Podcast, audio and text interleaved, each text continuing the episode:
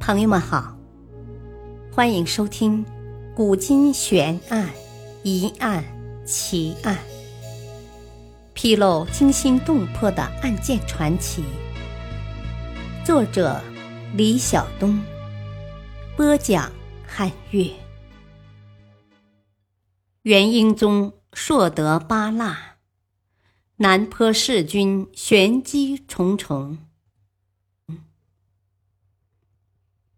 南坡弑君案也叫南坡之变，指的是元英宗硕德八腊在南坡被杀的大案。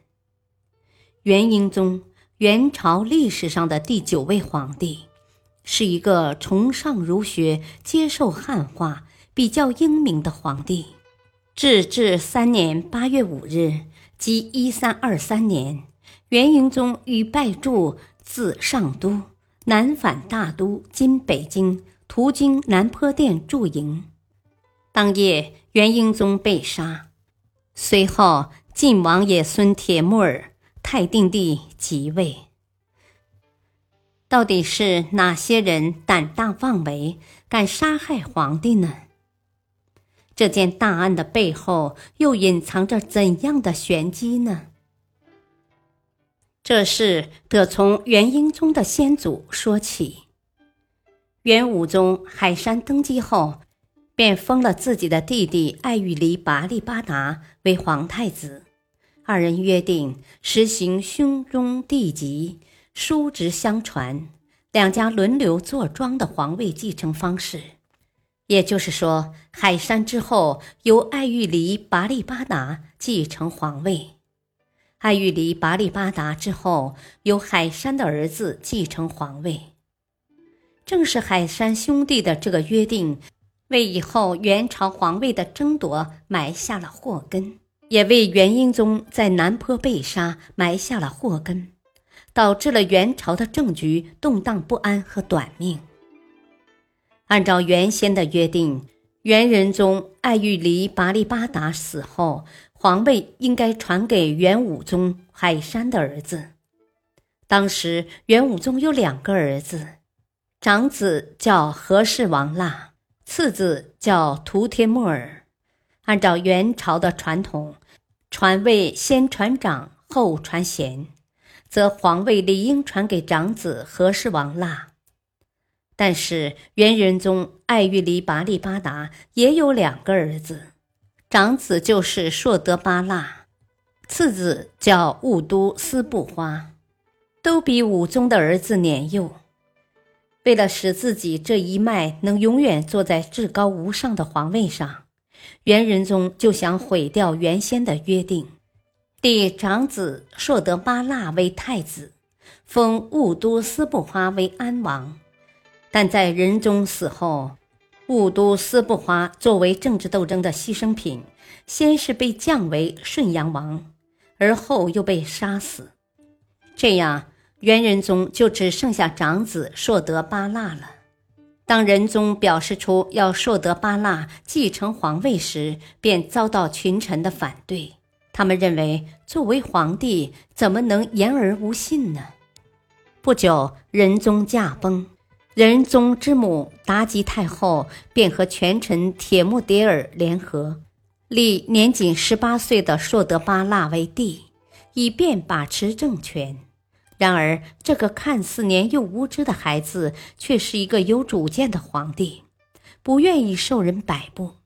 这着实让妲己后悔捧他为帝，因为他不仅不听从祖母的调度，还和祖母持相反意见。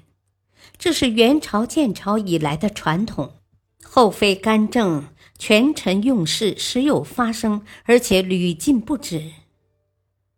为了改变这种情况，元英宗即位后决意改革朝政，因朝政被权相铁木迭儿及其党羽把持，难以推行。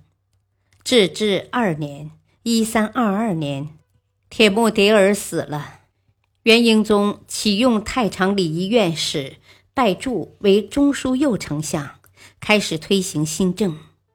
英宗新政的主要内容包括了减轻赋役、重农抑商、裁减冗官、启用儒臣等。例如十一月，英宗诏示天下，凡流民重操旧业者，豁免三年赋税；亦战户因贫苦而典卖妻子者，官府出钱为之赎还。凡有劳役，先征发商贾富贵之家，以扶植农业。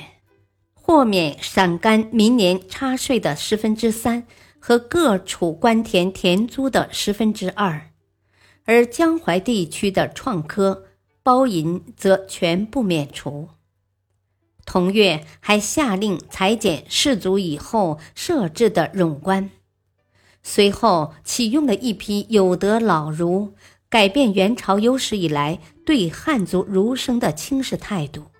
并加强法治建设，推行汉法，同时处死铁木迭儿之子巴斯吉斯，但却没有很好的处理铁木迭儿的党羽。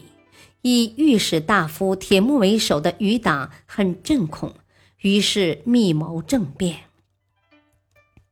按照今人的观点来看，元英宗的新法对当时腐败不堪的元朝廷而言是一剂强心剂，罢太冗官，精简机构，不仅节省了行政费用，还为国家增加库银；推行注意法，减轻了加在对汉族民众身上的沉重的徭役负担，缓和了民族矛盾。按理说，能得到朝廷上下的支持。但事实并不是如此。元英宗的改革动及了蒙古族的利益，虽然新政的举措利于汉族民众，但却对蒙古族人没有丝毫的好处。元英宗渐渐失去了本族人的支持。其次，他一边淘汰冗员，一边启用汉儒，并提升儒臣的地位。这便动摇了蒙古大臣、蒙古贵族的利益。本来英宗的继位就是不合法，他本该立足于如何让自己得到民众、贵族、地主等等的支持，这样才能让自己的地位保持稳固。但他没有，他还学习之前的朝代，推行中央集权，剥夺女人的参政权。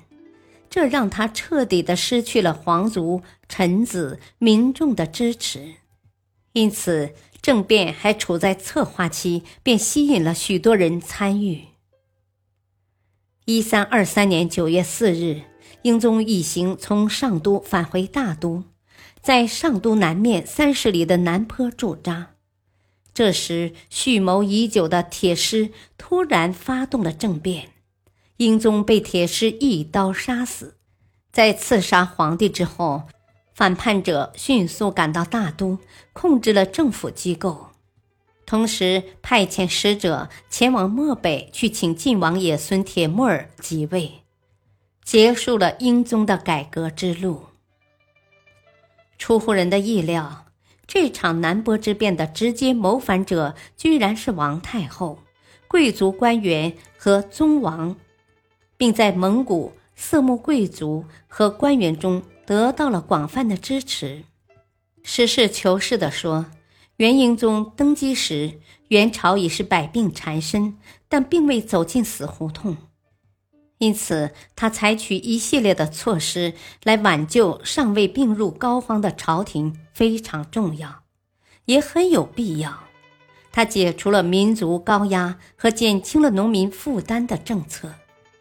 这些都是利民的，虽然在改革的过程中牺牲少数人的利益也是无法避免的，但英宗忽略了群众的力量，没能从群众中得到支持，放弃了大多数可以团结的力量，比如女人、商人等，以致使自己陷入孤立无援的地步，经受不住反叛者的背叛。